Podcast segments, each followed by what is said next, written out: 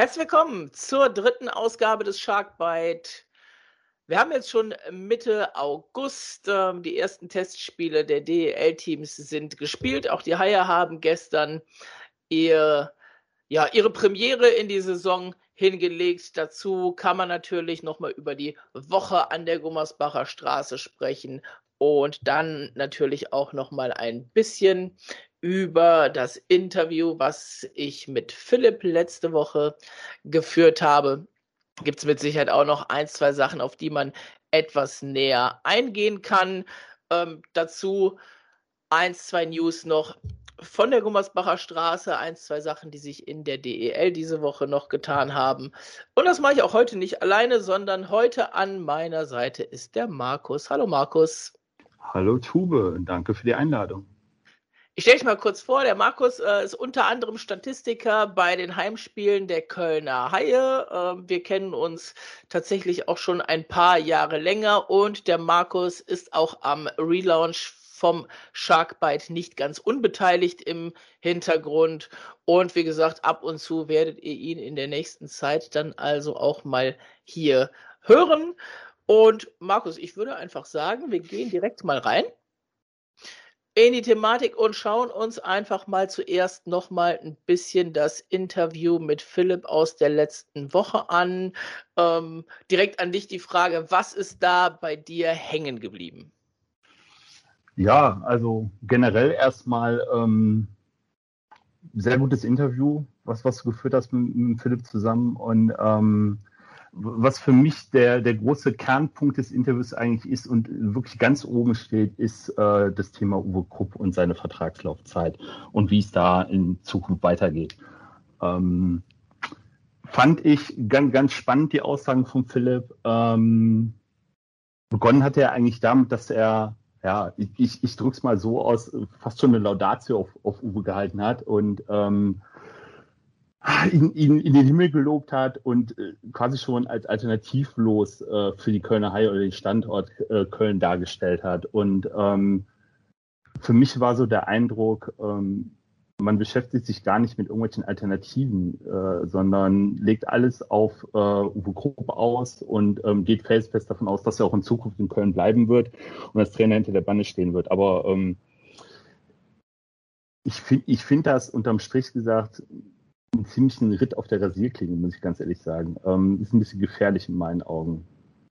Ja, dann steigen wir doch mal bei dem, bei dem Thema ein. Äh, das ist ein gutes Thema, glaube ich, zu Beginn. Ähm, ich habe es ein bisschen, ein bisschen ähnlich im Interview auch empfunden wie du. Also, dass es diesen, diesen Plan B halt nicht gibt. Was passiert, wenn? Ich glaube, es ist für die, die den Sharkbite auch schon länger als jetzt die drei Folgen hören, ähm, ja, die wissen das eigentlich, dass ich jetzt äh, früher auch kein Freund von der Wiederverpflichtung von Uwe Krupp war. Ähm, dazu muss man dann sagen, er hat sich in seinem ersten Jahr für die Bedingungen, die er hatte, dann aufgrund von Corona, ähm, hat er eine gute Saison hingelegt. Ja, wir haben die Playoffs verpasst. Es wäre vielleicht auch ein bisschen mehr drin gewesen, aber man kann das halt nicht unbedingt ähm, an, der, ähm, an der Trainerleistung festmachen. Deswegen kommt er jetzt da im zweiten Jahr dann eher an den Punkt, wo ich sage, da muss dann auch jetzt von der, von der Bank ein bisschen mehr kommen. Es hat ein paar,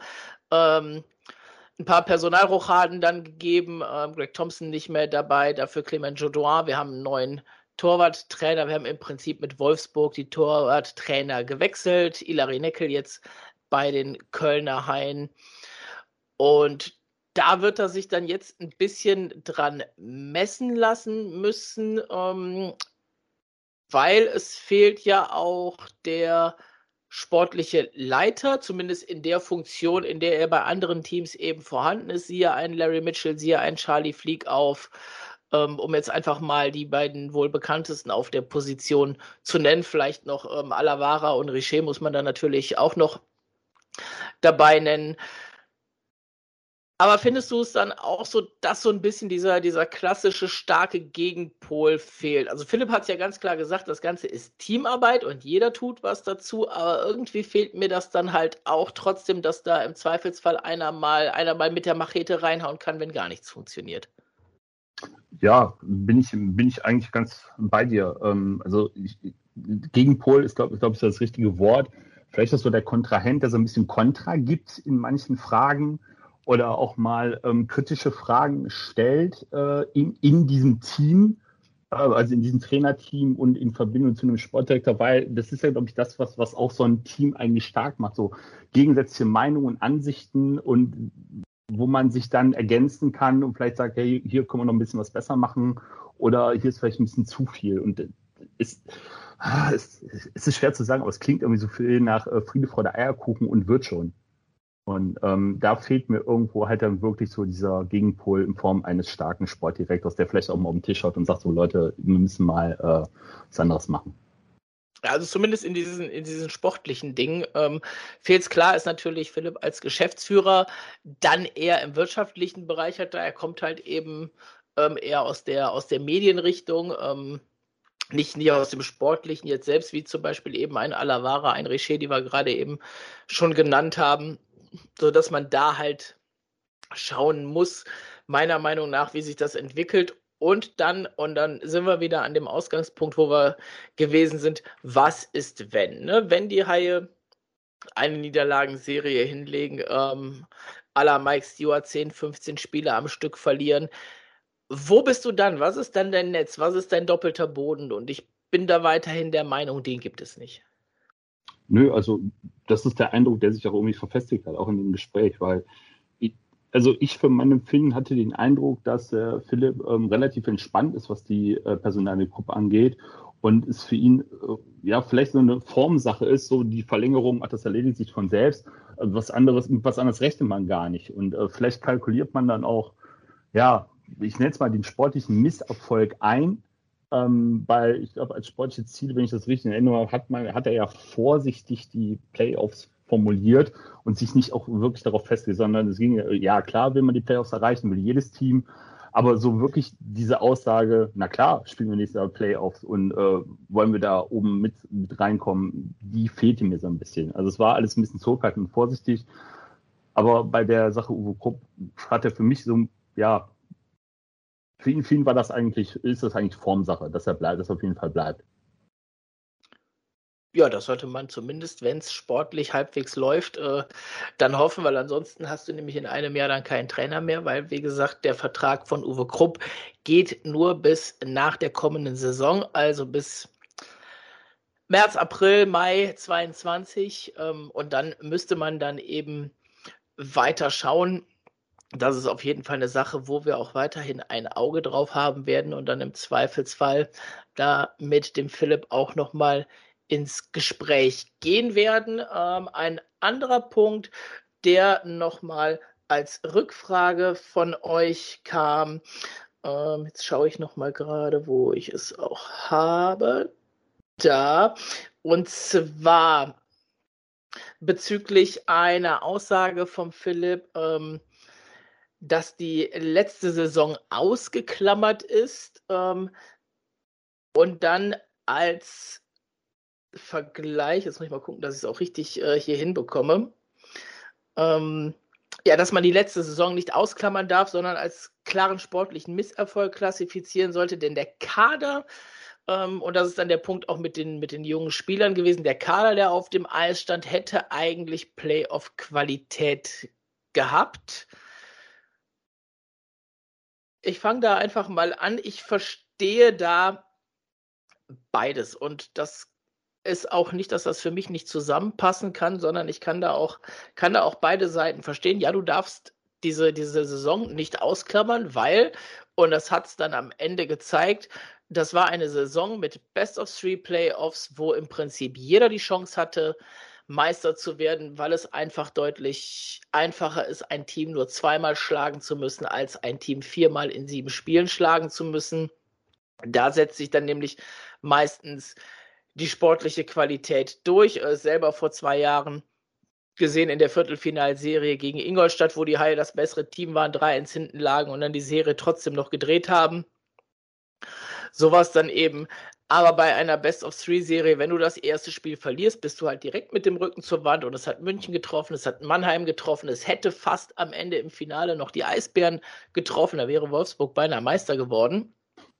Mag man sich gar nicht vorstellen, eine ähm, ja, Meisterfeier äh, in der Kantine, die keine Currywurst mehr ausgibt. nee, aber Spaß beiseite. Das ist halt dieser Punkt und da bin ich dann auch völlig mit dabei. Es war so einfach wie nie und das muss man dann ganz klar auch sagen. Ja, wir haben die Playoffs in dieser Situation verpasst. Gegen ein Team wie Wolfsburg, gegen ein Team wie Isal und dann am Ende in der Nordgruppe, wo man eben die Punkte nicht gesammelt hat. Auf der anderen Seite, und das hatte ich ja die Woche, also vor zwei Wochen jetzt mit dem Christoph Fetzer schon, wenn die anderen Teams da reingehen und dann immer nochmal nachlegen, und das haben viele Teams in der letzten Saison noch gemacht, dann kannst du eben nicht da auch noch mehr junge Spieler reinbringen, weil du dann halt Gefahr läufst, dann das Ganze, dass die Spieler auch das Gefühl haben, du schenkst das Ganze ab, ähm, dass du dann selber diese Qualität eben nicht mehr hast. Ähm, siehe Düsseldorf ähm, im Spiel im Magenta Cup gegen Wolfsburg, als man eben, ich glaube, zwei Jugendreihen auf dem Eis hatte und sang- und klanglos 7 zu 1 gegen Wolfsburg untergegangen ist. Deswegen, ich finde es so ein bisschen zwiegespalten. Ich sehe es da für beide Seiten, finde ich, Argumente. Wie siehst du das, Markus? Ja, dem kann, dem kann ich wenig widersprechen, ganz ehrlich. Ähm, wenn wir halt den Punkt nehmen, dass, dass halt die Konkurrenten sich dann im Laufe der Saison noch weiter verstärken da, und, und du hast vielleicht nicht die Möglichkeiten und sagst dann, ich, ich setze halt auf den Nachwuchs oder binde den Nachwuchs ein, dann ähm, hört man sich auf der einen Seite an, äh, wie du sagst, Saison wird abgeschenkt, du spiel, lässt den Nachwuchs spielen. Auf der anderen Seite kann das natürlich dann auch ertragreich für die nächsten Saisons sein, dass sie dann schon mal ins ins, ich nenne es mal Haifischbecken geworfen worden sind und schon mal erste Erfahrungen sammeln können. Es, es kann eine Win-Win-Situation sein, ne? aber ähm, es kommt dann irgendwo auch auf die Sichtweise an. Also aus Fansicht sagen die einen vielleicht, ja, ich hätte gerne mehr Jugendspiele auf dem Eis gehabt, zu Lasten des sportlichen Erfolges. Ähm, andere hätten gesagt, ah nee, lass die Jugendspieler lieber draußen, sportlicher Erfolg ist wichtiger, warum holen wir denn keinen? Die anderen holen doch alle was. Also auch da muss ich ganz ehrlich, ich kann, ich kann beide Seiten verstehen. Und ähm, deswegen die Saison als Erfolg oder als Misserfolg so klar zu titulieren, würde ich jetzt eigentlich gar nicht, sondern ähm, ich würde sagen, aus den Möglichkeiten, die im Endeffekt da waren, hat man das, ähm, ja, nicht das Beste gemacht, aber ähm, ja, man hat sich so durchgeschlagen. Also man hätte mit ein bisschen Glück natürlich äh, mehr erreichen können. Ähm, wenn man da alleine nur mal, äh, ja, ungeliebtes Thema eigentlich auf die Torwart, Torwartleistung der letzten Saison zurückblickt und äh, vielleicht auch die eine oder andere Abwehrleistung, die wir da auch mal mit reinpacken. Ähm, von daher, ja, ich, ich würde es nicht zwingend als Misserfolg oder als, als, ähm, als schlechte Saison darstellen wollen. Ja, die Playoffs wurden am Ende zwar verpasst, aber an sich, ich habe es mir jetzt nochmal aufgerufen, elf U23-Spieler haben die Haie letztes Jahr eben eingesetzt. Da zählt dann natürlich ein Marcel Barinka dazu, der eingeschlagen ist, ein Jan-Luca Senhen, der viel Eis bekommen hat, was man vor der Saison nicht erwarten konnte. Colin Ukbekele natürlich. Und dann kommen noch zwei, drei Namen dazu. Ein Julian Krobot, der sich momentan äh, anschickt, ähm, sich in die ersten vier Reihen reinzuspielen. Ein Simon Gnipp, der jetzt nach Ingolstadt gewechselt ist. Und ein Mick Köhler, der allerdings schon über Jahre Chancen hatte, ähm, sich bei den Haien festzuspielen und das die ganze Zeit nicht geschafft hat. Hinten übergefallen ein bisschen ein Marvin Radmann. Auch da sind wir, glaube ich, ähm, schon mal drauf eingegangen, der in einem Spiel, wo er dann getroffen hat, danach gebencht worden ist und im Prinzip kein Eis mehr gesehen hat, was keiner verstanden hat, was ich so das größte ähm, Missverständnis dann auch fand, was junge Spieler angeht. Und eben auf der anderen Seite ein äh, Maximilian Glötze mit nur vier Einsätzen. Ähm, der von seinem Talent her mit Sicherheit mehr kann, als er gezeigt hat. Und da frage ich mich dann auch wieder, stimmt es da in der Chemie mit dem Trainer? Vielleicht nicht unbedingt. Ich meine, es ist jetzt auch nicht das erste Mal, dass das Glötzel draußen war. Also bei Mike Stewart hat er eben auch nicht ewig viel Eis gesehen im Jahr davor.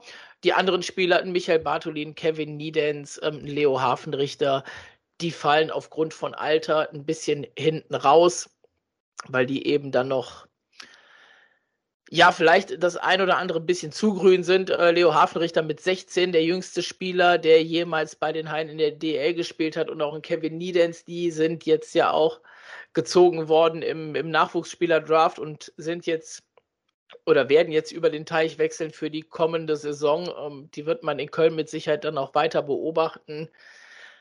Aber da muss man dann eben natürlich weiter drauf achten. Ja, also ganz kurz dazu. Ähm. Ich glaube, also wenn, wenn, man das, wenn man das ganze, also diesen ganzen Pool betrachtet von Nachwuchsspielern, wenn wir jetzt mal die erstgenannten nehmen, ähm, wir nehmen mal einen Upe Kiele, wir nehmen einen Sender, den man so gar nicht auf dem Schirm hatte, dass er halt so reingeht und dann auch so gut performt. Ähm, dann ein Julian Krobert, der reingeschmissen worden ist, der ja auch jetzt nicht, nicht die massige Eiszeit bekommen hat, aber wenn er auf dem Eis war, hat er stets einen guten Eindruck hinterlassen. Ähm, wenn wir jetzt die drei nehmen, bei Barenka klammer ich jetzt mal so ein bisschen aus, weil er zählt ja nicht unbedingt zu den deutschen U23, also jetzt zu dem wirklich U23-Regel, ja. äh, ja. weil er ja schon mal für Tschechien gespielt hat. Ähm, dann, dann sind da mit ihm vier junge Spieler, die letzte Saison ihre Chance bekommen, aus der Not vielleicht raus auch ihre Chance bekommen haben. Und ich denke, die ihre Chance alle genutzt haben. Also außer Upiki, der war ja schon vorher da, hat er schon vorher seine Eiszeit bekommen, aber ähm, jetzt in letzter Saison dann halt auch Step für Step mehr Eiszeit bekommen, weil er gesehen hat. Ähm, und dann haben wir vier, äh, drei oder vier Jungs, je nachdem, man sehen will, die halt den Schritt in die Mannschaft gemacht haben. Und wenn man die Entwicklung jetzt über die, diese Saison und vielleicht dann die Saison weiterführen kann und die die nächsten Schritte machen, ich denke, dann hat man rückblickend auf die letzte Saison definitiv Gewinn erzielt. Und ähm, wenn es diese Saison mit einem, ich nenne, ich nenne ihn jetzt mal exemplarisch, weil er gestern halt auch gespielt und getroffen hat, Robin van Kalzer, eine ähnliche Entwicklung nehmen kann, ja, ich würde sagen, dann haben wir im Rückblick auf die letzte Saison doch nicht ganz so viel falsch gemacht. Ja, da treffen wir uns dann auch wieder in der Mitte. Du hast eben ähm, schon mal angesprochen bei dem, bei dem ersten, was du gesagt hast, äh, da sind wir eben noch gar nicht so drauf eingegangen. Ähm, das Saisonziel, was die Haie ausgegeben haben oder was immer ähm, ja, zu lesen ist, was der Philipp auch bei dem, beim ersten Training gesagt hat, ähm, Stabilisierung. Und das hat er ja im Interview, hat er das ja konkretisiert. Wie stehst du dazu, dass Stabilisierung eben halt an der Stelle kein finanzielles Thema ist, sondern ein rein sportliches, wie sich die Mannschaft auf dem Eis präsentiert? Ja, guter Punkt. Ähm, also, wenn ich von Stabilisierung rede und dann jetzt die letzte Saison nochmal nehme, ähm, wo wir halt die Playoffs verpasst haben. So. Und äh, ich versuche mich zu stabilisieren, heißt für mich, ich will wieder dahin, wo ich eigentlich mal war. Also sollten Playoffs definitiv das Ziel sein, was man ausgeben, ja, ich würde nicht unbedingt sagen muss, aber sollte.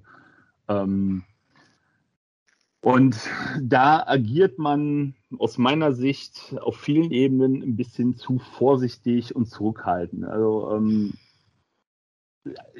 kann es der Anspruch sein, diese Saison nochmal die Playoffs zu verpassen? Ich glaube nicht. Ich glaube, ich glaube, da wird wirklich keiner hinstellen und sagen, so, ja, toll, äh, Playoffs verpasst, ist okay, nächste Saison wird besser. Ähm, dass jetzt diese Saison wieder dann werden die Stimmen auch wieder laut. Und dann sind wir auch wieder dann irgendwo beim Trainer und bei der Teamzusammenstellung und vielleicht auch beim spielenden Sportdirektor. Also es ist irgendwo so ein Kreis, der sich dann schließt. Von daher ähm, stabilisieren, man, äh, sollte man vielleicht ein bisschen konkreter präzisieren, was man damit meint. Und dann halt ähm, wirklich sagen, also Playoffs ist eigentlich das, was man anvisiert, egal wie. Ja, ich glaube, da kann man ähm, für die Sportler auf jeden Fall sprechen, wie es der Philipp ja auch gemacht hat. Äh, in der Kabine sitzt keiner, der da jetzt nicht unbedingt die Playoffs nicht schaffen will. Ähm, also die Spieler werden das natürlich wahrscheinlich auch in der Kabine mit dem Trainer halt wahrscheinlich anders kommunizieren, als es der Verein eben momentan nach außen tut, ähm, weil jeder, der mal selbst aktiv gespielt hat und sei es in der Kreisliga oder so, keiner fährt zu einem Spiel, um zu sagen, das Spiel habe ich jetzt schon vorher verloren. Das wird es normalerweise nicht geben. Vielleicht in der Kreisliga irgendwann mal, ähm, wenn am Abend vorher ähm, Dorffest war und man weiß, da stehen äh, mehr Promille als Spieler auf dem Platz. Aber ansonsten kommt das doch eigentlich relativ selten vor. Nee, natürlich. Ähm, aber ich glaube, du, du, hast mir im Vorfeld gesagt, du hast die Stimmen von gestern vom äh, Spiel, ja. äh, die Interviewstimmen auch. Und ähm, ich glaube, da können wir die Aussagen von Niklas Sundblatt, glaube ich, äh, ganz gut nehmen, weil als er darauf gefragt, äh, gefragt wurde, wie die Saisonziele sind, ähm, trifft er eigentlich eine ziemlich eindeutige Aussage. Und äh, die Aussage kommt dann für ein Team aus Schwenningen. Also ich will Schwenningen jetzt nicht schlecht reden, ne? die haben, haben eine gute Mannschaft, aber trotz alledem, da wird nach außen klar kommuniziert, wir wollen in die Playoffs und wir sind so gut, dass wir das schaffen können. Und ähm, das fehlt mir irgendwo in der Außendarstellung bei den Haien Da ergeht man halt vorsichtig zurückhalten. Weil, wenn man sich und sagt, wir wollen Playoffs, man, man redet sich auch irgendwo ein, das können wir schaffen und zieht daraus vielleicht auch irgendwo die Stärke in der Saison und sagt sich, hey, das ist das, was wir erreichen wollen. Wenn wir das in der Kabine tun, ja gut, alles klar, auch okay, ne? aber es ist so für die, für die Außendarstellung, fände ich das wichtig, wenn man das auch tun würde. Das ist ja nicht mal, also ich finde es jetzt nicht unbedingt hochgegriffen, wenn man sagen würde, Meister werden, klar, dann würden die Leute wahrscheinlich sagen, hm, nee, ich glaube eher nicht. Aber beim Thema Playoffs, da sollte man doch schon sich sich positionieren und einfach sagen so, hey, Playoffs, klar ist das das Ziel.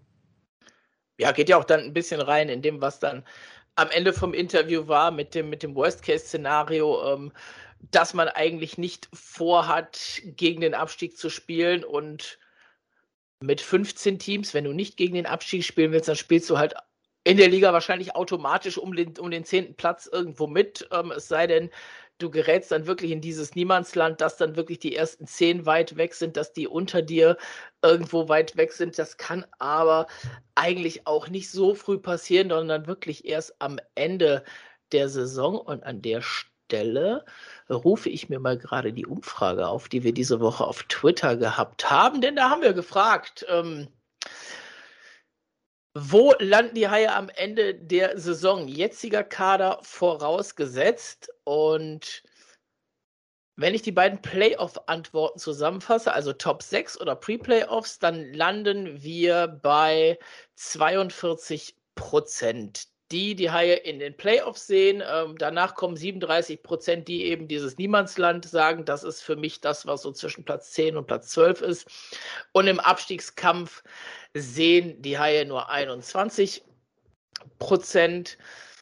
Ich habe mir die, die Abstimmung ein bisschen angeschaut über den Zeitraum, den sie gedauert hat, denn es gab auch äh, ein Düsseldorfer Aufruf irgendwo in einem Forum habe ich bekommen, ähm, dass man da ja mal mitmachen kann. Schöne Grüße an der Stelle in die verbotene Stadt. Aber das hat tatsächlich am Ergebnis nicht viel getan. Also ich hatte dann zwischendurch mal gedacht, vielleicht kommen da jetzt viele Fans anderer Teams, die dann halt eben die Haie eher so ein bisschen, so ein bisschen runterziehen wollen. Aber nö, war dann tatsächlich gar nicht so, sondern an der prozentualen Ausrichtung hat sich da nicht viel geändert, aber würdest du sagen, das ist so realistisch? Also die genaue Zahl für die Pre-Playoffs waren 33,6 Prozent, Top 6 haben 8,4 Prozent gesagt. Also das mhm. heißt, das Mittel bewegt sich so. Pre-Playoffs, Niemandsland ist es das, was die Haie auch mit dem Kader erreichen können. Wenn ich jetzt die Frage so, äh, die Frage so gestellt habe, was das, was das Best Case, was das Worst Case, würde ich wahrscheinlich sagen, Best Case ist ähm, ja, Pre-Playoffs mit Kontakt zu Platz 6, aber das wäre wirklich das, das Best-Best-Case. Ähm, der Fall, der, den, ich, den ich für realistisch halte, ist halt, ähm, ja, man, man kommt so mit Ach und Krach in die Pre-Playoffs. Da sind wir, äh, sind wir auf jeden Fall bei deiner Antwort mitten in der Umfrage mit dabei.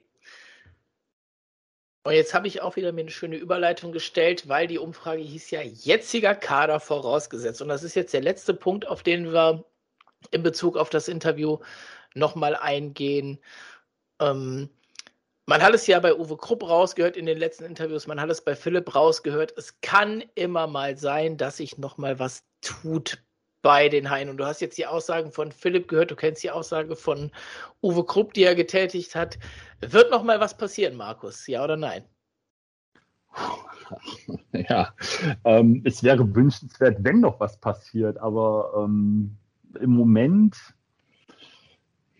glaube ich, also erstmal glaube ich nicht, dass was passiert. Also es wird sich, wenn was passiert, noch ein bisschen hinziehen, weil ähm, ich glaube, äh, dass drüben über dem großen Teich in Nordamerika der eine oder andere bestimmt noch äh, die Überlegung hat, nach Europa zu wechseln. Und dann ist halt die Frage, ähm, ob er für uns auch ja, erschwinglich ist und ob er auch passt. Ähm, wenn, dann würde ich primär erstmal sagen, in der Defensive da nochmal nachzulegen, nachdem ähm, André Schuster ja bei den Tampa Bay Lightning untergekommen ist, denke ich mal, dass da noch, noch der größte Bedarf ist, was zu tun. Dann würde ich das jetzt einfach mal so stehen lassen als Aussage, denn wir haben ja auch noch in der Verteidigung einen Tryout-Spieler, aber wir wechseln dann jetzt ähm, aus dem Interview heraus und wie gesagt, wenn ihr da noch Fragen zu habt, äh, die wir vielleicht noch mal klären können, die wir noch mal angehen können, das einordnen sollen, dann nehmt gerne mit uns Kontakt auf. Die ganzen Kanäle, die gibt es wie immer am Ende vom Sharkbite nochmal. Und damit wir uns jetzt einstimmen können auf die Partie von gestern gegen die Schwenninger Wild Wings. Gibt es jetzt eins, zwei Stimmen, die wir geholt haben gestern. Und zwar zum einen natürlich von Uwe Krupp, der so ein bisschen was zur Leistung sagt, wie er das gesehen hat, ähm, wie er die neuen Spieler so gesehen hat und die Tryouts, die er sich angeguckt hat und dann nochmal zwei kurze Aussagen zu Justin Pogge und Robin von Kalster. Dann dahinter gibt es zwei Aussagen von Niklas Sundblatt zum Spiel gestern. Ähm, und dann, das hat der Markus eben schon ein bisschen vorweggenommen, hat er auch nochmal diese das sportliche Ziel der Schwenninger so ein bisschen aufgezeigt. Das haben wir dabei. Und dann war gestern als Spieler noch zum Interview Justin Poggi eben und mit dem haben wir ein bisschen gesprochen. Es sind sehr kurze Antworten, aber die sind relativ aussagekräftig. Ähm, zum einen über die neue Goal-Line-Regel, die ja gestern zum ersten Mal Anwendung fand. Da gehen wir gleich mit Sicherheit dann in der Besprechung nochmal drauf ein. Und über sein erstes Jahr bei den Kölner Haien. Hört da einfach mal rein. Schwierige Bedingungen. Ähm, es war ist warm aber ich glaube, beide Mannschaften haben mit viel Dampf gespielt und äh, ähm, wir haben uns, ich glaube, wir haben über 60 Minuten ganz, ganz gut durchhalten können. Also es war, war kein leichtes Spiel. Wir hatten dann direkt am Anfang äh, im ersten Drittel äh, einige Strafzeiten, mit denen wir klarkommen mussten. Da, war der, da waren unsere Unterzahlspieler sehr gut. Justin hat gut gehalten, hat uns, hat uns da im Spiel gehalten. Und ich glaube, im Laufe des Spiels sind wir, haben wir so eigentlich ganz gutes Spiel gefunden. Aber Schwenningen war stark. Ne? Die sind mit einer kompletten Line-Up hier und äh, äh, das ist eine Top-Mannschaft. Die haben letztes Jahr schon sehr gut gespielt und sind um Haaresbreite da nicht in die Playoffs gekommen. Also es war, eine, war schon ein guter Test und äh, ja, ich freue mich, dass die Jungs gewonnen haben. Die, Arbeits-, die, die Arbeitsbereitschaft und die Art und Weise, wie wir über 60 Minuten jetzt heute gespielt haben. Gegen eine Mannschaft, die dafür bekannt ist, dass sie, ähm, dass sie auf, mit, auf dem Level spielt. Und äh, ich würde mal sagen, dass wir letztes Jahr nicht auf diesem Level waren und äh, dass wir heute einen ganz guten Schritt äh, dahin gemacht haben, dahin zu kommen. Äh, Tyroson ist ein Spieler, der uns in vielen verschiedenen äh, ähm, Spielsituationen helfen kann. Äh, Jonas Hollos ist ein guter, stabiler Verteidiger, so wie wir ihn brauchten. Und äh, äh, Quinton Howden als Mittelstürmer, der ist, wir wussten, dass er sehr, ein sehr verantwortlicher Zweiweg-Mittelstürmer ist und das hat er auch heute unter Beweis gestellt. Mark hat gut gespielt, wen habe ich noch, äh, wen, wer ist noch dabei? Habe ich einen vergessen? Ähm, Tryout-Jungs, André hat gut gespielt, Rochi gibt uns Stabilität, der ist groß, ein unangenehmer Gegenspieler, hat auch einen gewissen, einen gewissen Härtegrad noch dabei. Also es ist, äh, äh, wie gesagt, bisher, bisher sieht es alles ganz ordentlich aus. Ja, wir haben sowieso, wir wussten auch letztes Jahr, dass wir einen ganz guten Torwart haben, aber das ähm, ist halt nicht vielleicht immer so gelaufen, wie, wir, wie er sich und wie wir uns das alle gewünscht haben. Ähm, deswegen ist es äh, jetzt ganz wichtig, dass wir einen guten Start haben und, äh, und dass die Mannschaft vor ihm auch gut spielt. Mhm. Robin hat letztes Jahr eine schwere Saison gehabt. Äh, mit wenig, mit wenig Spielzeit und äh, ja, freut mich. Das ist äh, in der erste Tor ist immer was Besonderes und ähm, ein guter Junge und ich freue mich für ihn. Viele Positives nehmen wir mit von heutes äh, Testspiel. Äh, ich glaube, er hat viel Druck auf die Gedi gemacht und äh, war die spielführende Mannschaft heute. Äh, leider haben wir kein Tor gemacht in der ersten 5 gegen 3 in Überzahl. Wir hatten erste Drittel. Wenn wir da ein Tor machen, weil vielleicht Spiel, Spielergebnis ein bisschen anders aussehen. Aber von der Art und Weise, wie wir spielt, bin ich zufrieden. Wir spielen mit viel Energie, laufen viel und, und schnelles Umschaltungsspiel. So, wir bauen weiter auf das, äh, muss ich machen. Und äh, die Jungs zeigen auch viele viele Stärke. Also wir haben schon ein hartes äh, Trainingswoche gehabt und trotzdem können wir gut laufen und äh, so, ja, so ein gutes Anfang. Man muss Lob geben zum Körner, der hat gut gekämpft, äh, spielt mit viel Energie und, und äh, Pogge hat ein sehr starkes Spiel geliefert heute, muss ich sagen. Ich glaube, wahrscheinlich einer der besten Spiele hat gemacht in Kölner Haie vor langer lange Zeit. So, das ist gut für Kölner und Justin. Äh, aber für uns, wir, wir nehmen das Positive mit und, äh, und äh, schauen vorne.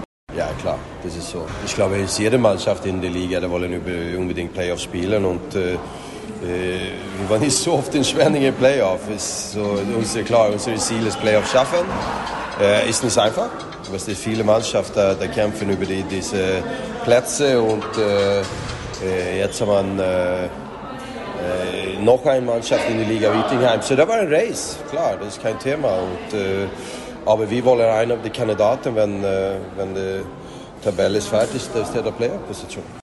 Oh, it felt awesome. You know, we've been putting a lot of work in these last two weeks, so uh, you know, it showed today. We kept up with a good team and uh, came out with a win. I think it's a stupid rule, but it's a rule. So, uh, yeah, I, I played with it before in the American League. I thought I could escape it, come over to Europe, but uh, they implemented it, and you know, it is what it is. Yeah, I knew I did. I knew I was in the right there, so I let them have it. Yeah, last year was a shit show, so uh, I'm just I'm happy to be uh, starting on schedule and you know having some fans in the building because we play professional hockey for for the fans and having our family there. So it's uh, it's exciting to have that kind of energy and and move forward in the season on a positive note and leave that year behind us. Yeah, Markus, last year was a shit show. Kann man eigentlich im Falle Justin Poggi genau so stehen lassen, oder? Muss man gar nichts mehr zu sagen. Damit hat er den Nagel auf den Kopf getroffen.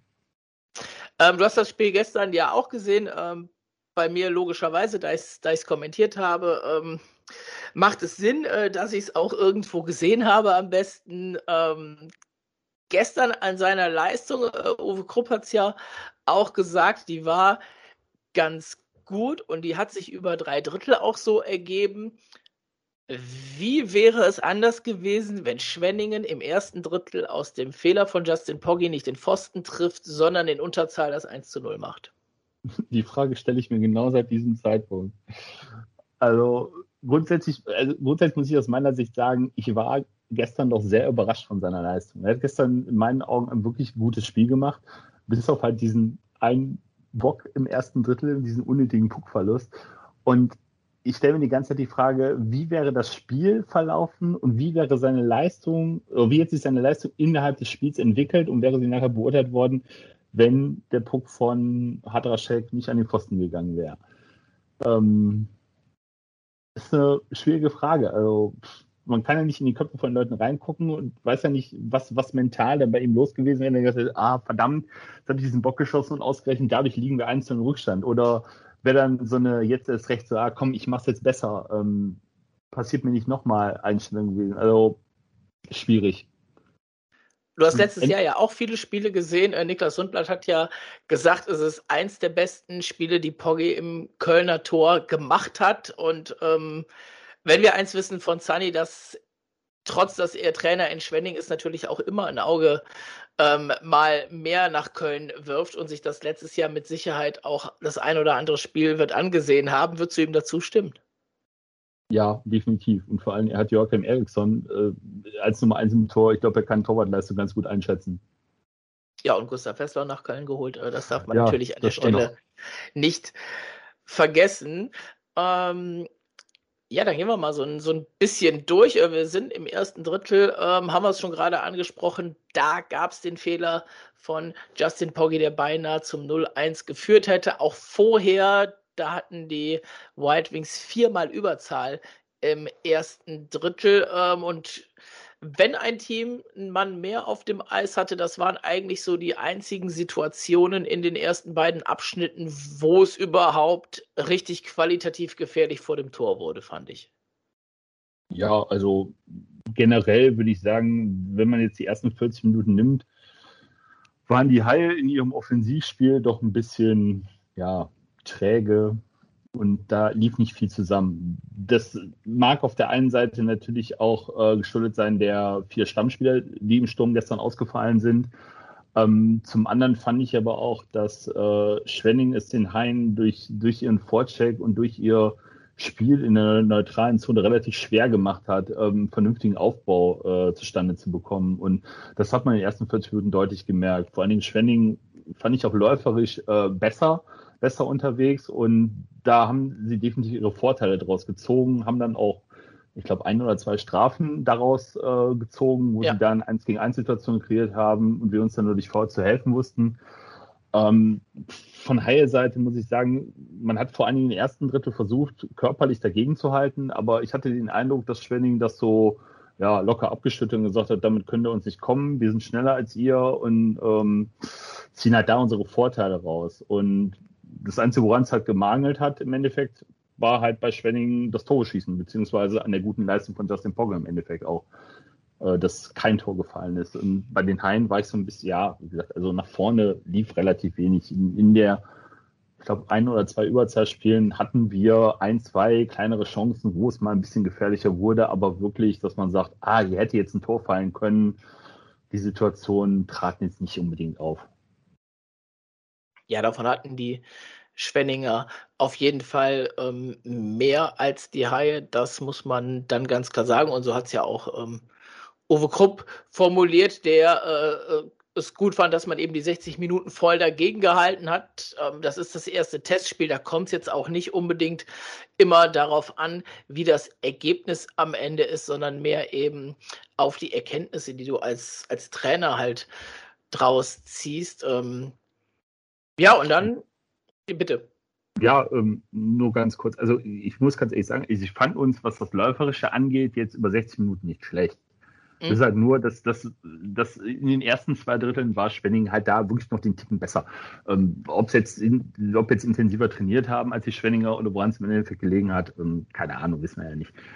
Ähm, aber vor allen Dingen körperlich fand ich uns jetzt äh, auch gar, gar nicht so verkehrt unterwegs. Also man hat versucht halt dann über dieses Spiel so reinzukommen und dass man so den, ja, den, äh, wie nennt man es so schön, den ähm, Urlaubsslump nächstes Mal ähm, abgeschüttelt, den Rost abgeschüttelt hat dadurch.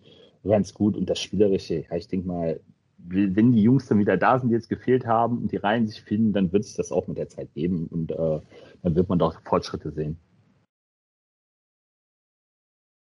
Ja, und vor allen Dingen ähm, muss man natürlich oder darf man dann an der Stelle eben auch nicht vergessen, man spielt Du hast es eben schon gesagt, ohne vier. Man spielt mit vollen vier Verteidigungsreihen. Ne? Das wird auch nicht, ähm, äh, also in der Saison sowieso schon mal nicht so sein. Und da wird sich auch mit Sicherheit bei den Pärchen noch was tun. Ähm, je nachdem, ob es da dann noch eine Verpflichtung gibt oder nicht, wie das mit der Tryout-Situation aussieht oder nicht. Und ich möchte immer gerne anfügen an der Stelle, Niklas Sundblatt Teams, das sind Vorbereitungsweltmeister. Das waren die Haie unter Niklas Sundblatt auch. Ähm, die sind sehr früh sehr fit, die Teams. Ähm, die können auch wirklich nach anderthalb, zwei Wochen Training, können die so ein 60-Spiel, können die 60 Minuten lang marschieren. Und das haben die Schwenninger gestern auch gemacht, also auch nach dem 1 zu 0 für die Haie kam da dann auch immer noch mal, noch mal ein bisschen mehr eher von den, von den Gästen als von den Haien, auch wenn die Haie sich mit diesem 1 zu 0 so ein bisschen freigeschwommen haben. Aber trotzdem war Schwenningen dann immer noch das gefährlichere Team, fand ich. Wobei es dann am Ende eben auch, weil es keine Strafen mehr gab, auch für Schwenningen nicht mehr diese ganz großen Chancen auf den Ausgleich gab. Und dann kann man noch was dazu sagen, was ich jetzt bei den Interviews rausgeschnitten habe, was aber beide Trainer gesagt haben. Special Teams, gerade Überzahl, ist zum jetzigen Standpunkt einfach noch nicht trainiert worden. Und das hat man dann eben, auch wenn die besten Chancen mit einem Mann mehr da waren, ähm, Unterzahl ist ja auch nicht unbedingt das, was man dann, was man dann unbedingt trainiert. Aber das hat man dann schon ein bisschen gemerkt, dass da auf beiden Seiten eben noch diese letzte Feinabstimmung fehlte. Bei den Haien haben ja tatsächlich ähm, die Reihen gespielt, wie sie im Spiel gespielt haben. Und ich glaube, bis auf die vierte Reihe haben die ersten drei Reihen Eiszeit im Powerplay gesehen. Der einzige Unterschied war mal bei der 5 gegen 3 Überzahl. Da hat Uwe Krupp ein bisschen was verändert. Und bei Schwenningen waren es eben auch diese beiden Top-Sturmreihen. Und dann haben sich die Verteidiger ein bisschen anders aufgestellt. Also da war jetzt kein Johannes Huss in Überzahl mehr mit dabei oder auch kein David Zernickel. Das hat sich dann so ein bisschen verändert, aber ansonsten auch da eben diese beiden Reihen, so wie sie im Spiel waren, eben auch in Überzahl. Und das sind halt so Sachen, ähm, immer mit zwei Verteidigern dabei, was sich eben dann auch bis zum Saisonstart auf beiden Seiten noch ändern kann. Wir wissen es ja selbst, viele Trainer spielen gerne das Vier-Stürmer-System, weil man eben nicht mehr vier Verteidiger, die, die man für, fürs Powerplay haben kann, nicht mehr unbedingt im Verein hat. Und wie gesagt, bei den Haien fehlen halt bei diesen vier Mann, würde ich sagen, zwei bis drei sehe ich damit Chancen auf Powerplay-Eiszeit. Ja, definitiv. Gehen wir nochmal zum, zum Rest vom Spiel. Ähm, ersten beiden Drittel haben wir eben ja so ein bisschen abgearbeitet. Letztes Drittel auch da Schwenningen stark aus der Kabine gekommen und hatten dann früh im Drittel die Chancen, eigentlich auf die Führung und das war die Phase, in der Justin Poggi somit das beste Eishockey gespielt hat, gestern auch noch. Und dann treffen die Haie eben mit so einem Ding, wo jeder Trainer gerne sagt, keep it simple und jede Scheibe zum Tor ist eine gute Scheibe zum Tor. Es war Pascal Zerressen, der die Scheibe einfach mal äh, Richtung Tor geschlänzt hat. Alex Oblinger fälscht sie ab und die Scheibe liegt dann im Torraum völlig frei vor Robin von Kalster und der ja, in Anführungszeichen muss da nur noch die Kelle hinhalten und das Ding reinmachen, ist natürlich trotzdem in der Situation ähm, eine Sache, wo, wo einem dann, wenn man die Situation hat und vorher noch nie getroffen hat in einem Profispiel und auch nur zwei Spiele letztes Jahr ja mit den Profis in der Vorbereitung gemacht hat, wo einem dann vielleicht doch die Hände ein klein bisschen mehr zittern als in einem in einem normalen Spiel unter normalen Umständen. Äh, trotzdem, den hat er natürlich dann ganz sicher reingemacht. Und man hat es dann auch gesehen, äh, gerade in der Reihe, die mit auf dem Eis war, die sind natürlich als erstes da, hat man sich natürlich auch riesig für ihn gefreut. Haben es eben von Uwe Krupp nochmal gehört. Letztes Jahr war ein richtig schwieriges Jahr. Was erwartest du dir dieses Jahr von Robin van Kalster, Markus? Gemeine Frage. Das ist gemein. Ähm, Habe ich einen langen Anlauf für genommen. ja, ja, du hast dir sehr viel Zeit gelassen und dann haust du das am Ende so raus. Ähm, ja, was erwarte ich mir von Robin van Kalsler? Ähm, ich ich würde es ich würd's gerne anders formulieren wollen. Ich würde sagen, was, was wünschte ich mir für Robin van Kalsler? Also, ich würde ihm wünschen, dass er äh, regelmäßige Einsatzzeiten bei den Haien bekommt und ähm, zwei erfahrene Jungs an seine Seite kriegt, von denen er was lernen kann, was mitnehmen kann und Ende der Saison für sich sagen, vielleicht auch sagen kann, hey, das war ein Schritt und ähm, ich fühle mich wohl in der Rolle und ähm, ja, entwickelt sich weiter, weil ich glaube, der Junge hat äh, sehr gute Anlagen und kann ein richtig guter werden, wenn er denn die also die, die Einsatzzeiten und auch, ähm, ich sag mal, die passenden Mitspieler an seiner Seite hat. In der richtigen bisschen, Situation. Darf ich es ein bisschen platt sagen? The next Marcel Barinka? Wenn man es, ja, kann man so sagen, ja. Ja, nehme ich. Siehst du ihn denn von der, von der, von der spielerischen Qualität her? Wir haben jetzt nicht, nicht viel äh, also ich habe ein bisschen mehr, weil ich viel Jugend gesehen habe, aber siehst du ihn denn so qualitativ auch so in der Richtung von Barinka oder ein klein bisschen dahinter? Ich hätte ihm jetzt widersprochen und gesagt, ich würde ihm vielleicht sogar zutrauen, besser zu sein. Das darfst du natürlich auch, ganz klar.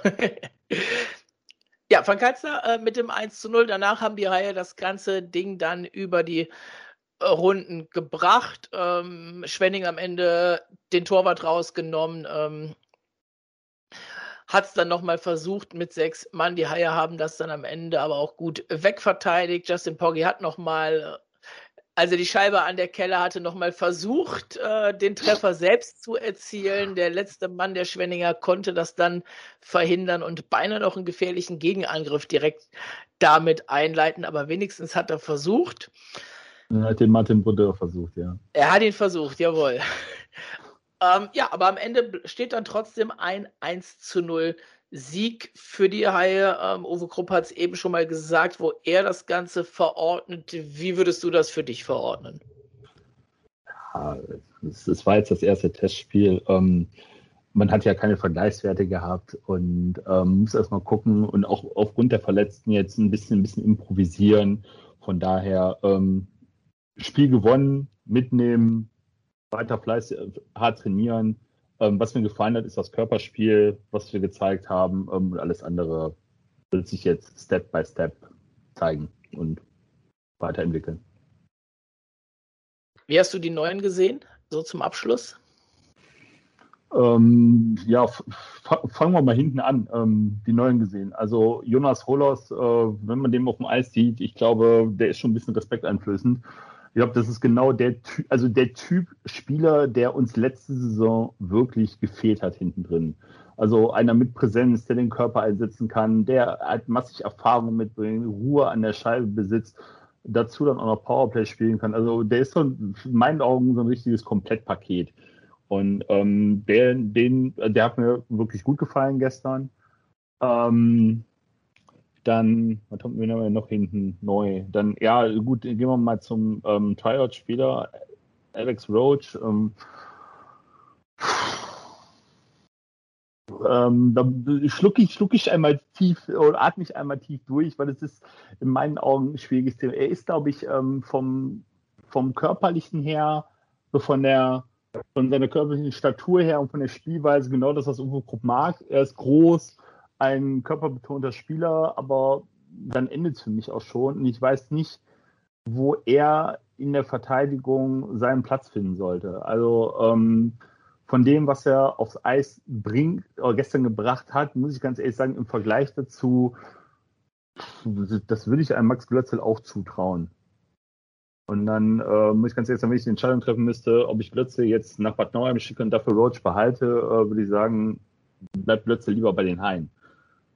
Um es mal so zu vergleichen. Ähm, ja, im Sturm vorne, Tourisson, ähm, der, der ist im Grunde wie Jonas Holos eigentlich auch. Als, äh, auch, auch so ein Komplettpaket, der kann Offensive, der kann Defensive, der hat das Auge für den Mitspieler, der kann selber gut abschließen. Gestern fand ich ihn ein bisschen unauffällig, aber fürs erste Spiel und dann noch gegen die äh, ehemaligen Teamkollegen, da muss man dann sehen, wie sich das finde. Ich denke mal, im Paar mit Matsumoto kann der wirklich eine echte Waffe werden. Ähm, so, dann haben wir ja noch Quinton Howden, der für James Shepard gekommen ist. Ja, da ist der erste Eindruck ein bisschen fraglich, wo, wo, wo, wo man ihn im Team einordnen soll. Also gestern hat er, glaube ich, mit Dumont und Ovira gespielt. Korrigiere mich bitte, wenn es falsch ist. Nee, ist richtig, ja. Okay, ähm, also von seinem Spieler würde ich ihn wahrscheinlich eher dann als Defensivstürmer ähm, im Kader einordnen. Aber gestern hat er mir in der Rolle eigentlich nicht so gut gefallen, weil ich fand ihn gestern sowohl läuferisch als auch körperlich ähm, ja, ziemlich unterlegen gegen die Schwenninger. Und äh, das macht mir dann schon so ein bisschen Sorgen. Okay. Aber wie eben schon mal gesagt, es war das erste Testspiel. Ähm, ist jetzt aus einer Saison gekommen, wo er ja auch Verletzung oder eine Krankheit hatte und jetzt wieder genesen ist. Und ich denke mal, der muss sich jetzt auch wieder reinfinden und ähm, das Tempo dann auch äh, mitgehen, also Tempo finden und müssen wir mal sehen, wie sich das entwickelt. Aber erster Eindruck war jetzt nicht so gut meinerseits. Dann haben wir noch ähm, zwei. Gehen wir noch mal weiter mit Marc Olver. Ja, Marc Olver, ähm, über den braucht man eigentlich gar nicht viel sagen. Also erfahrener äh, Center, der gestern auch schon in meinen Augen gezeigt, dass er defensiv äh, Reihe stabilisieren kann, Bullies gewinnen kann, ähm, vielleicht auch ein Powerplay eine Hilfe sein kann am Bullypunkt. Ähm, hat gestern in meinen Augen schon gezeigt, was er kann und an dem werden wir mit Sicherheit Freude haben. Und last but not least, ähm, lassen wir die Jungen nämlich einfach mal, also die DNL-Spieler einfach nochmal weg, ähm, haben wir dann noch äh, André Biresch im Tryout. Ja, André Biresch ähm, habe ich jetzt gestern, ich ganz ehrlich sagen, gar nicht so war, war jetzt gar nicht so auffällig in meinen Augen, für mich jetzt nicht, nicht so auffällig. Ähm, auch da stellt sich so die Frage, wofür bräuchte man ihn? Also als Ergänzungsspieler für hinten dran, falls man immer verletzt ist,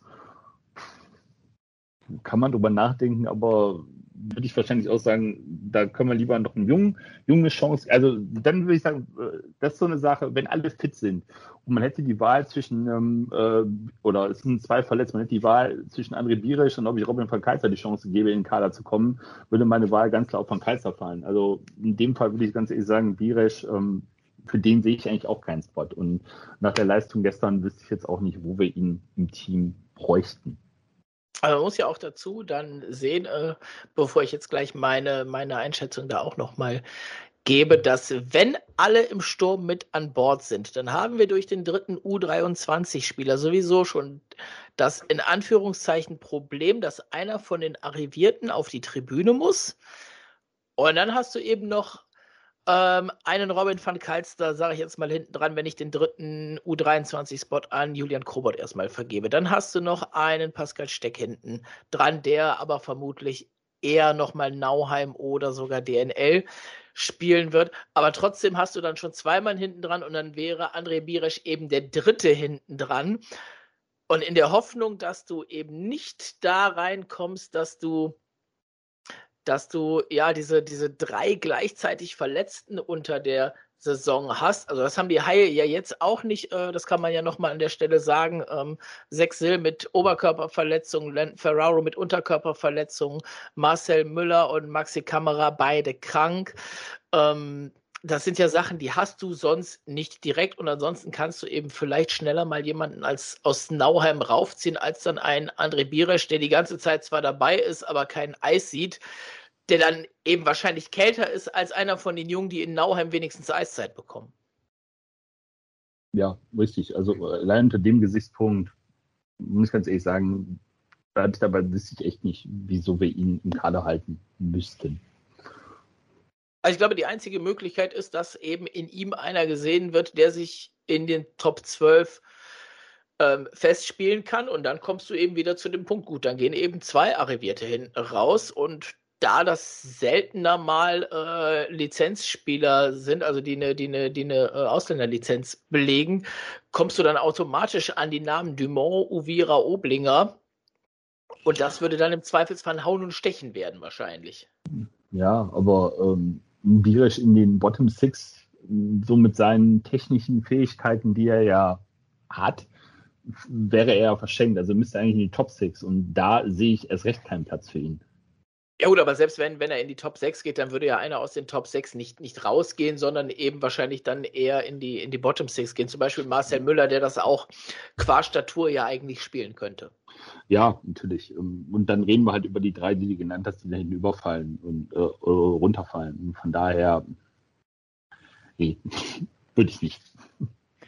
Es gibt noch ein paar Testspiele, in denen wir das in den nächsten Wochen eben sehen können, wie sich das bei den Haien weiterentwickelt. Da wird es dann die nächsten Erkenntnisse geben, die nächste Möglichkeit, das zu sehen.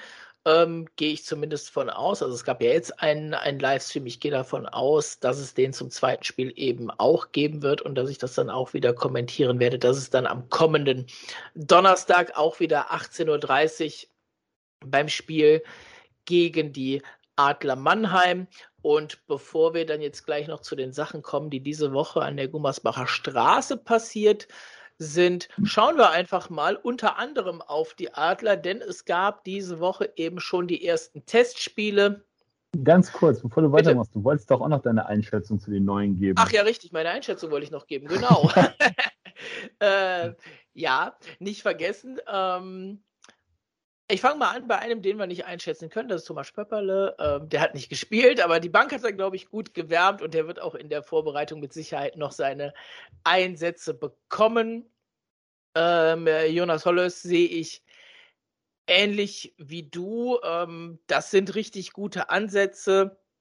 Da merkt man, dass da was da ist, so, so, so klassisch Allround-mäßig, also jetzt auch nicht ähm, so dieser, dieser typische Defensivverteidiger, den wir sonst mal hatten, den man mit einem mit einem Jüngeren aufs Eis ähm, gestellt hat, wie, wie zum Beispiel, ähm, ach, wie hieß denn der letzte? Komm, helf mir mal gerade auf die Sprünge.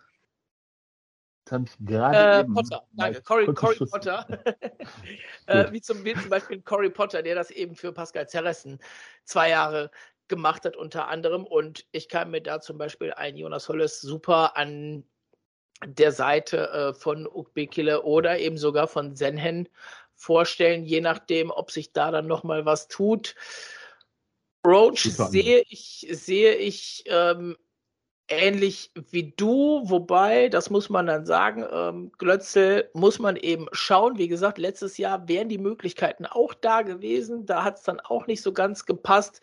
Ist immer die Frage, wie das so ein bisschen aussieht. Generell bin ich da bei dir, würde ich auch bevorzugen, aber auch Klötzl hat jetzt gestern nicht unbedingt so, so diesen, diesen Eindruck gemacht, den ich von jemandem sehen möchte, wo ich vermute oder denke, wenn man sich die Kaderzusammenstellung äh, anguckt, es wird knapp mit dem Platz. Dann war das vielleicht ein bisschen wenig. Wie gesagt, erstes Testspiel, ne, davon mal ab. Da sind jetzt noch ein paar, die kommen, aber auch da schwierig, da einen von beiden momentan zu bevorzugen anhand der Leistung. Ansonsten natürlich immer der jüngere Spieler aus dem eigenen Nachwuchs, äh, der dann von mir die Stimme kriegen würde. Ähm, Marc Olver, Andreas Thuresen, ähm, gestern einen ganz passablen bis guten Eindruck gemacht, beide. Äh, Tourisson mit ein, zwei guten Schüssen auch, die zwar das Tor nicht gefunden haben, aber die auch nicht ungefährlich waren. Olver immer da, wo was los war, immer mittendrin statt nur dabei. Ein Quinten Hauden, da fehlt es mir tatsächlich noch ein bisschen an was und das ist halt der Punkt, wo ich überlege, ähm, du hast die Krankheit-Verletzung aus der letzten Saison angesprochen, weswegen er nach elf Spielen in Malmö dann auch aussortiert worden ist und dann Anfang des Jahres, glaube ich, eben auch der Vertrag schon aufgelöst wurde. Bringt er dich an der Stelle jetzt so viel weiter? Schrägstrich, was wären überhaupt die Alternativen gewesen? Was wir natürlich nicht wissen, heißt, war Quinton Howden an der Stelle ähm, das ähm, was du dann vielleicht nehmen musst an dem Punkt, wo, wo ein Jamie Shepard dann so kurzfristig geht, habe ich auch gleich noch eine schöne Anekdote zu. Ähm, habe ich jetzt noch ein, vergessen ja gut, André Biresch ähm, haben wir ja gerade eben uns schon, habe ich ja schon, schon einiges zugesagt, denke ich. Ja. Ja, noch ganz kurz nochmal ergänzend zu ähm, Quinton. Also, was, mir so ein bisschen fehlt, ähm, äh, er hat es zwar, ich glaube, vor drei oder vier Jahren in, wo war es denn, in Minsk, glaube ich, ähm, hatte mhm. er ganz passable offensive Zahlen, aber ähm, seitdem ist da halt nicht mehr so wahnsinnig viel gekommen. Klar, die letzte Saison war relativ kurz für ihn. Äh, davor die Saison war jetzt aber auch nicht, nicht so berauschend. Also, das, was im Vergleich zu Shepard so in meinem ersten Eindruck halt wirklich fehlt, sind zwei wichtige Dinge. Zum einen ist das, was wir gesagt haben, das Körperspiel bei ihm ähm, was Shepard halt definitiv mitgebracht hat und halt vor dem Tor auch für Präsenz gesorgt hat. Das, das, sehe ich bei ihm einfach nicht. Und auf der anderen Seite ist es, dann, ist es halt dann die offensiven Qualitäten. Kann sein, dass sich das jetzt wieder, ich nenne es mal, reaktiviert, dass, dass das mhm. jetzt kommt mit der Zeit, aber das sind halt so die zwei Punkte, die mir leider jetzt schon ein bisschen Kopfzerbrechen machen. Ja, das warten wir ab. Ähm, wie gesagt, nächsten Testspiele kommen. Donnerstag Mannheim, Samstag dann auch noch Aalborg. Das werden wahrscheinlich die beiden Spiele sein, bevor es dann die nächste Ausgabe vom Sharkbite geben wird. Müssen wir einfach mal gucken. Vielleicht klemmen wir die auch an den Freitag genau dazwischen. Das wird sich unter der Woche so ein bisschen zeigen. Und jetzt kommen wir, wo ich eben schon hin wollte, zu den Testspielen, die es die letzten Tage schon gegeben hat von den DEL-Teams. Ähm, angefangen haben die Bietigheim Steelers, die in Ajoy mit 4 zu 1 verloren haben beim Aufsteiger in die NLA in der Schweiz. Dann hat Krefeld ähm, im Rahmen der Bauer Games in Finnland gespielt, zwei Spiele gegen Saipa 3-1 verloren und gegen Jukerit dann 5-2 verloren. Die Adler, unser nächster Gegner, haben zwei Spiele in der Schweiz bestritten, in Lausanne mit 3 zu 1 gewonnen und dann in Zug mit 5 zu 1 den kürzeren gezogen. Zusätzlich fangen jetzt noch so ein paar, äh, so ein paar Cups an. Da gab es die ersten beiden Partien beim Gäuboden Cup gestern. Die Grizzlies Wolfsburg gegen Ingolstadt mit 2 zu 3 unterlegen und Straubing im Heimspiel dann gegen Nürnberg mit 3 zu 1. Da gibt es eben am Wochenende dann jetzt die entsprechenden Platzierungsspiele. Last but not least ähm, hat Augsburg die Nationalmannschaft von Italien geschlagen mit 4 zu 1 und in einem Spiel unter Ausschluss der Öffentlichkeit, zumindest was Zuschauer angeht. Gestreamt wurde es dann nämlich trotzdem, hat die DEG Iserlohn mit 4 zu 2 bezwungen und damit, lass mich kurz durchzählen, haben zwölf der 15 Teams schon die ersten Partien bestritten. Ähm, es fehlt jetzt noch die Eisbären, die fehlen noch. Da fängt das Spiel just diese Minute an beim Dolomiten Cup gegen Biel und in einer halben Stunde beim Red Bull Salut. Wer sollte es dann anders sein als Red Bull München? Ähm, als letztes in die Vorbereitung müsste dann ja Bremerhaven gehen und die haben, wenn ich das richtig sehe, die ersten Partien, zumindest laut der Liste auf der DEL-Homepage, erst kommende Woche Freitag. Die gehen also sehr spät in die Vorbereitung, aber wie immer gucken wir ein bisschen auf die Ergebnisse und schauen dann über die Zeit auch immer mal mit einzelnen Gesprächspartnern aus den jeweiligen Teamstätten, wie sich das Ganze da in der Vorbereitung so entwickelt. Apropos Entwicklung, eine Entwicklung gab es auch in dieser Woche bei den Haien. Äh, es gab wieder den Golf Cup, der entwickelt sich seit Jahren, nämlich, äh, und auch in diesem Jahr gab es wieder einen neuen Rekord. Und zwar sind bei dem Golf Cup 33.500 Euro zugunsten der Aktion Lichtblicke und der Junghaie zusammengekommen etwas schade fand ich, und das muss man an der Stelle dann auch ganz klar so sagen, glaube ich, das ganze Ding fand statt am 49. Geburtstag der Kölner Haie, zumindest wenn man die eigene Clubhistorie auf der Homepage zugrunde legt vom Datum her. Ähm, das hätte man vielleicht dann noch ein bisschen clubseitig mit in den ganzen sozialen Medien, die bespielt worden sind, hätte man das dann doch noch mal ein bisschen besser mit einfließen lassen können. Dafür lässt uns nächstes Jahr so richtig krachen bei der 50. Ja, warten wir mal, warten wir mal ab. ähm, und dann, was ist sonst noch passiert? Ja, passiert ist, ist es eigentlich nicht, aber das ist halt so ein Punkt, wo ich eben sagte, da komme ich noch mal drauf zu mit äh, James Shepard. Wer sich fragt, wie kurzfristig der Abgang von James Shepard und das Ganze mit den Haien war, da gibt es nur die Antwort ja. Denn wer die Tage mal in den Haie-Shop geht, der wird tatsächlich noch eine komplett gefüllte Reihe Shepard-Trikots von der neuen Kollektion finden.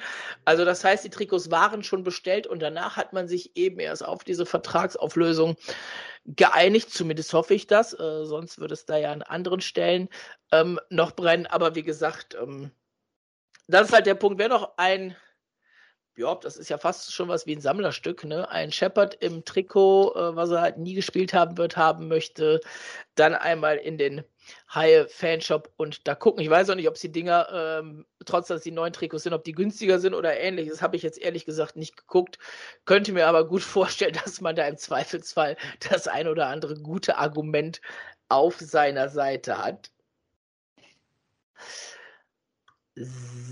So, Markus, hast du noch einen Punkt, der dir noch auf den Lippen brennt? Ich scroll mal meine Liste, die ich mir gemacht habe, mal rauf und runter und gucke ob ich irgendwas habe. Aber ich glaube, wir haben alles, alles durch. Und wenn ich auf die Uhr gucke und bedenke, welche Zeit wir uns eigentlich gesetzt haben und jetzt sehe, wie lange wir machen, muss ich ganz ehrlich sagen, Willkommen, willkommen im Club der Podcastmacher. Du kannst sie jede Zeit vorher setzen und du wirst sie trotzdem reißen. Ach, ähm, ich, schön. Ich habe noch zwei kleine Punkte. Ähm, letzte Woche ist das natürlich ein bisschen durchgegangen äh, mit dem Interview von Philipp. Ähm, was ist noch passiert in der DEL? Die DEG hat Jerry D'Amigo geholt. Das ist jetzt auch schon ein paar Tage her. Ähm, die Adler Mannheim haben Moritz Elias zurückgeholt, ähm, der letztes Jahr noch in Nürnberg zu Gast war, beziehungsweise da DEL Spielzeit gesammelt hat. Düsseldorf wird jetzt nochmal auf dem Transfermarkt in der Verteidigung wahrscheinlich zuschlagen, weil Max Zanetti weiterhin ausfällt. Auf der anderen Seite weiterhin in der Verteidigung hat Guillaume Nord einen Tryout-Vertrag bei den Steelers erhalten. Und das ist so eine relativ interessante Personalie. Ist das ein, ein Tryout-Vertrag? Also laut DEL ist es ein Tryout-Vertrag. Okay. Äh, und das ist deswegen eine sehr interessante Personalie, finde ich, weil der gute Guillaume Naut natürlich ähm, ja erstmal der Sohn von, von Danny Naut ist, der ja, den man ja auch ähm, unter anderem kennt, weil er eben natürlich auch lange Zeit ähm, Cheftrainer war in der DEL in Augsburg, er selber in Bietigheim Trainer war. Ähm, und das eben jetzt auch gerade ist. Ne, war er früher mal, ist er jetzt noch. Ähm, da würde der Sohn unter Vater spielen und der hat zuletzt in Herford gespielt, das heißt vierte Liga und dritte Liga und das wäre natürlich ein, doch ein etwas größerer Sprung, wenn er das dann in Bietigheim in den Kader schaffen würde. Last but not least, an der Stelle haben wir natürlich auch eigentlich immer unseren Jugendblock bei den Junghain, in dem wir so ein bisschen auf die, äh, die U17 und die U20 eingehen. Das möchten wir auch eigentlich weiterhalten, nur tut sich da momentan nichts, weil da von den Junghain relativ wenig rauskommt. Wir haben auch mal kurz nachgefragt. Bisher gibt es aber auch noch nichts Öffentliches, weil man eben auch noch nicht weiß, wohin sich das Ganze jetzt momentan hin entwickelt. Trotzdem bleiben wir da natürlich dran. Und ähm, ja. Äh, ganz Jens, kurz, dazu bitte. kann ich dir sagen, habe ich eben noch nachgeguckt. Heute hat die U20 gegen die U20 von Trinec gespielt und 2 zu 3 verloren. In, in Tschechien oder zu Hause? Tja, das, Weil das, ich das, das, wäre, das wäre die typische Tschechien-Reise der U20 zu Beginn des Jahres, die sonst eigentlich immer relativ früh klar ist, die auch kommuniziert wird. Ähm, da gibt es auch immer ein paar Haie-Fans, die zu sowas gerne fahren, aber da war für dieses Jahr eben nichts zu hören aus deren Reihen. Das kann ich dem Ticker leider nicht entnehmen, wo das Spiel stattgefunden hat. Ich kann Ihnen nur sagen, dass es heute war. Hast du auch ein Ergebnis? Ja, 2 zu 3 äh, haben die Haie verloren. Torschützen waren für die U20 Steck und Geidel jeweils im Powerplay. Und die Gegentore fielen auch jeweils im Powerplay. Nach zwei Dritteln stand es 2-1 für die U20 und im letzten Drittel hat Trinic das Spiel dann mit dem Doppelschlag gedreht. Da siehst du mal, da hast du auch noch ein bisschen was mehr äh, zur Sendung beigetragen, als du eigentlich wolltest. ja, wir bleiben, wir bleiben dran, ähm, gucken da, wie gesagt, dass wir euch auch für die Junghaie da in nächster Zeit immer aktuell wieder was sagen können. An dieser Stelle, der Markus hat es eben gesagt, äh, wir haben schon wieder ziemlich viel geredet. Ähm, sind wir auch durch? Ähm, folgt uns gerne, schreibt uns ähm, auf den bekannten Kanälen auf Twitter und Instagram unter sharkbite-pod und bei facebook.com slash sharkbitepod oder was ihr eben auch machen könnt, ist eine E-Mail zu schreiben an sharkbitepod.gmail.com. Ja, und wie gesagt, gerne zu den Themen, die euch interessieren, über die wir sprechen können. Jetzt in den nächsten Wochen ist es natürlich alles im Rahmen der Vorbereitung, aber da findet man auch immer ein paar Minuten, um das ein oder andere Thema noch unterzubringen. Markus, an der Stelle vielen Dank für deine Zeit, dass du dabei warst. Ähm, ich habe zu danken. Wie gesagt, freue mich äh, als, als Teil des, äh, des Teams im mehr oder weniger Hintergrund, ähm, dich dann auch ab und an mal im Vordergrund hier mit dabei zu haben. Gerne doch. Und wünsche euch allen, je nachdem, wann ihr es hört, einen schönen Abend, einen schönen Morgen, einen schönen Tag. Viel Spaß bei der Arbeit, schönes Wochenende, wie auch immer. Macht's gut, bis nächste Woche. Ciao. Von mir auch. Ciao.